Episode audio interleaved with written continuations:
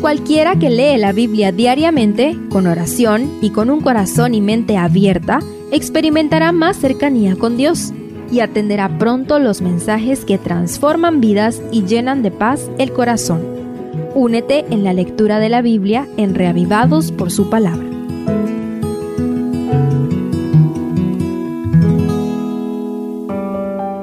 Salmo 86 es un hermoso salmo que entrelaza la súplica, la adoración y la confianza en Dios. Intentemos dividirlo en tres partes para estudiarlo. Primero, ferviente súplica. Los primeros siete versículos son una secuencia de imperativos que pueden entenderse perfectamente como súplicas. Casi todos están seguidos de un porqué, que acumulan razones para que Dios responda a la oración. El primer argumento para recibir respuesta es la gran necesidad del salmista según el verso 1. El segundo argumento es la piedad y la confianza del salmista según el 2. Luego, en los versos 3 y 4, el salmista presenta su perseverancia y constancia en la oración como otro argumento para recibir respuesta. Pero los argumentos más poderosos vienen en los versículos 5 al 7 donde el salmista se aferra a los atributos del carácter misericordioso de Dios.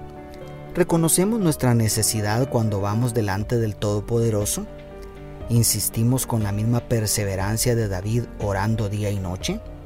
¿Conocemos el bondadoso carácter de Dios para levantarnos de las rodillas con la confianza que está dispuesto a respondernos? Dios responde.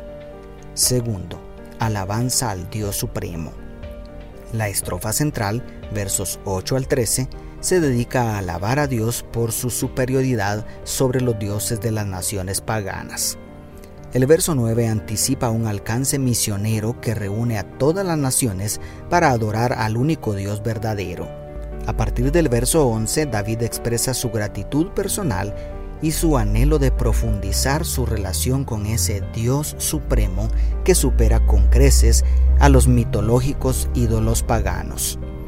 ¿Concedemos nosotros al Señor la exclusividad que se merece? ¿Reconocemos su grandeza y las maravillas que ha hecho en favor de nosotros? ¿Deseamos con toda el alma que nuestro corazón sea afirmado en Él para andar en sus caminos? Esta estrofa nos invita a considerar la dimensión de relación en la adoración. Jehová es un Dios cercano con quien podemos desarrollar intimidad profunda. Y tercero, vuélvete a mí para vencer a mis enemigos. En la última estrofa, a partir del verso 14, David presenta el acoso que está sufriendo por causa de los enemigos que le persiguen, pero pronto su corazón se vuelve de nuevo a contemplar el majestuoso carácter de Dios.